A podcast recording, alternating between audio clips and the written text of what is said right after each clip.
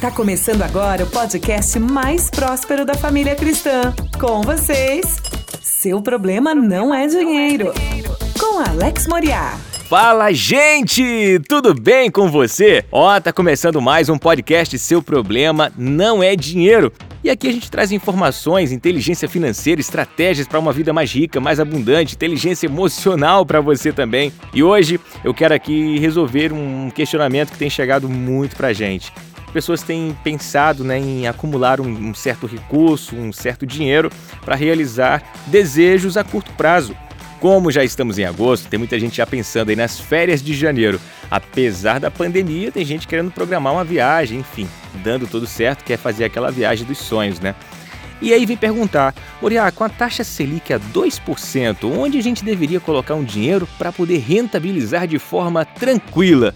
E é exatamente disso que a gente vai falar hoje. Eu espero que você curta. Fica ligado! Seu problema não é dinheiro. O podcast mais próspero da família cristã.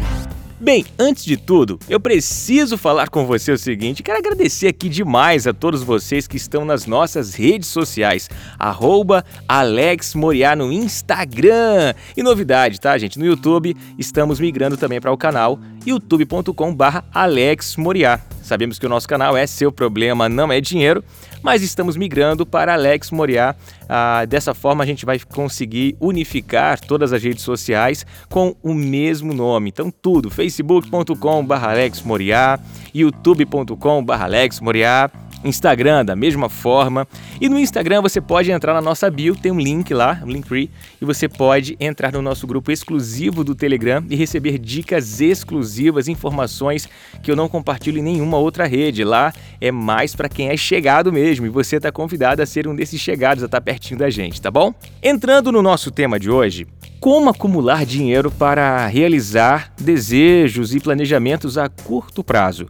Ah, eu vou responder aqui o que tem se perguntado muito, né? A respeito de viagem, por exemplo, para janeiro. Estamos em agosto, então, ah, mais uns quatro, cinco meses estaremos já em janeiro. E o que, que a gente pode fazer com a taxa Selic a 2%? Fazendo um cálculo rápido, você precisa entender que a taxa Selic é 2%, o que muita gente fala assim, ah, que rende 100% do CDI. 100% do CDI seria basicamente esses 2%, entendeu? Ao ano. É, tem uma, uma pequena reduçãozinha, mas é basicamente isso, para a gente colocar aqui em números redondos.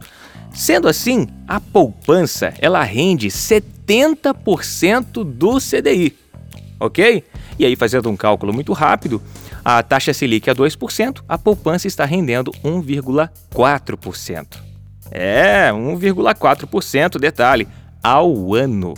Se você dividir isso por 12, você vai ter uma média do rendimento do seu dinheiro na poupança que é 0,11, ou seja, 0,11.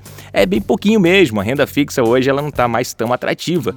E aí as pessoas querem saber onde colocar o dinheiro para fazer aí um acúmulo para uma viagem ou para comprar alguma coisa daqui a seis meses, mais ou menos. É um tempo muito curto. E para quem está com um planejamento como uma viagem, uma festa de aniversário, um aniversário de casamento, algo do tipo, a gente não aconselha pegar esse dinheiro e colocar numa renda variável, que é onde você pode sim ter um ganho diferenciado. Porém, para mais ganhos, obviamente, mais riscos. Então, se você está com o dinheiro contado ali, planejado para fazer uma festa, uma viagem ou coisa do tipo, nós não aconselhamos colocar esse dinheiro numa renda variável para que você não venha sofrer oscilações e talvez uma decepção. Digamos que você coloque e aí daqui para a data que você está planejando tenha uma queda na bolsa, uma queda, uma queda de um fundo imobiliário ou coisa do tipo, e você vai estar tá com seu dinheiro menor do que você poderia estar se estivesse na poupança, por exemplo. Nesse caso, é muito aconselhável você manter numa poupança, até se for o caso, mas de preferência, Tesouro Selic, Fundo DI, porque vai ser sempre uma rentabilidade maior do que a da poupança, ok? Entendido isso, vem agora uma estratégia que nós utilizamos demais na construção da liberdade financeira, que é o que? Atitude empreendedora.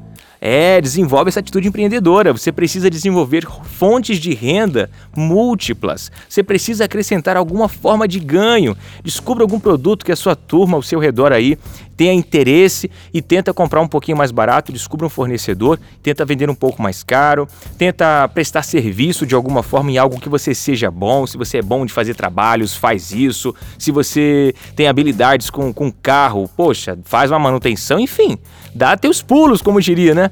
Você vai desenvolver uma renda extra e dessa forma você consegue amplificar e antecipar a realização do acúmulo de dinheiro que você está querendo para realizar tal desejo, seja, como eu falei, uma festa de aniversário, uma viagem ou coisa do tipo. Hoje, com a taxa Selic baixa, dessa forma a renda fixa não está tão atrativa. Ela é mais uma forma de você preservar o seu capital. Então pensa dessa forma, não pensa em renda fixa como alto rendimento, porque isso não existe nesse momento agora, entendeu? Renda fixa é mais para te proporcionar liquidez e segurança. Eu espero que possa ter contribuído com você. Desejo uma semana de paz e prosperidade para você e toda a sua família. Peço que vá lá nas nossas redes sociais, arroba Alex Moriá, digita Alex Moriá para todo canto que você vai achar a gente, tá bom? Um beijo no seu coração, ótimo dia, ótima semana, sinta a paz de Cristo sobre a tua vida e lembre-se, seja abundante! Até a próxima! Você ouviu? Você ouviu? Seu problema não é dinheiro, com Alex Moriá, o podcast mais próspero da família cristã.